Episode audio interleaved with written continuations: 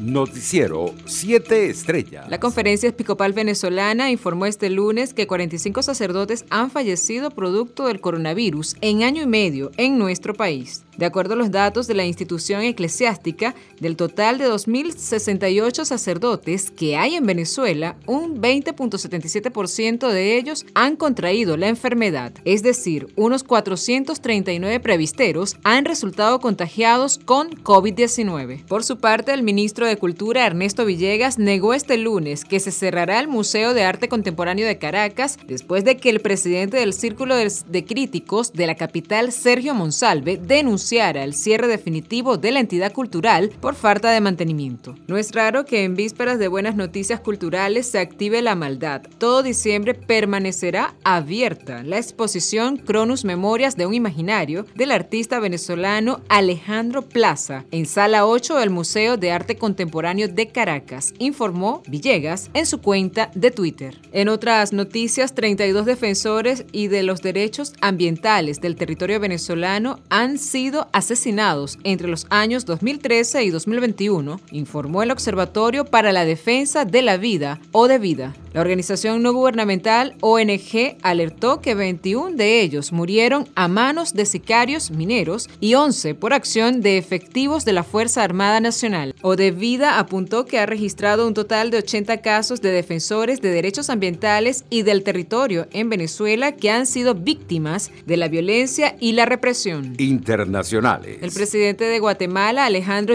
Matei, decretó este lunes un duelo nacional de tres días por la muerte de decenas de migrantes, en su mayoría guatemaltecos, en un accidente de carretera en el estado de Chiapas, en el sur de México. El presidente acuerda declarar duelo nacional en todo el territorio de la República de Guatemala durante tres días por el lamentable fallecimiento de guatemaltecos a consecuencia del accidente suscitado en Tuxtlas Gutiérrez, refiere el documento firmado por el mandatario centroamericano. En otras informaciones, Amnistía Internacional lamentó que la reforma de la Ley de Seguridad Ciudadana en España, la llamada Ley Mordaza, esté más cerca del maquillaje de la actual norma que dé una derogación de los artículos más polémicos sobre los derechos de reunión y expresión, pues el borrador planteado sigue suponiendo una mordaza a las protestas pacíficas en ese país. En un comunicado, la organización alerta que la reforma de la ley Mordaza pactada por el PSOE y la Unidas Podemos,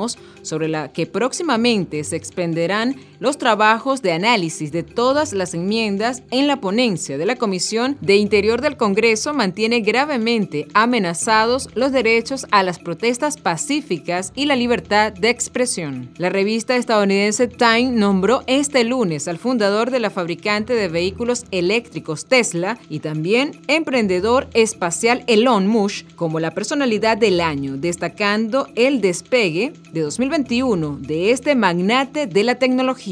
La personalidad del año es alguien influyente y pocos individuos son más influyentes que Elon Musk en la vida en la Tierra y potencialmente más allá de la Tierra también, destacó el editor en jefe de Time, Edward Fastentals, al anunciar el ganador en su cuenta de la red social Twitter. Economía. Venezuela produjo 660 mil barriles diarios de petróleo en noviembre, según la firma Plus Analytics, pero un reporte de la agencia Bloomberg afirma que el gobierno de Nicolás Maduro está cerca de su meta prometida para el 2021. Un informe de la agencia norteamericana de noticias indicó que PDVSA produjo un promedio de 908 mil barriles de crudo al día durante la primera semana de diciembre, citando fuentes familiarizadas con la industria. La cifra reportada casi duplica el nivel operativo de la empresa a principios de año cuando rondaba los 500 mil barriles por jornada. Deportes. El Real Madrid calificó como una adulteración flagrante y así lo ha transmitido a la UEFA la repetición completa del sorteo de los octavos de final de la Liga de Campeones tras los problemas surgidos en la extracción de las bolas. El club español alegó que su emparejamiento con el Benfica portugués se dio antes de que se produjeran dichos errores. El nuevo sorteo en horas de la tarde, el Paris Saint-Germain quedó con el Real Madrid en los octavos de final de la Liga de Campeones. El problema técnico en el software de un proveedor de servidores externo a la hora de la elección de los rivales hipotéticos del Villarreal y el Atlético de Madrid, según justificó la UEFA, provocó que el proceso tuviera que repetirse. Noticiero 7 Estrellas.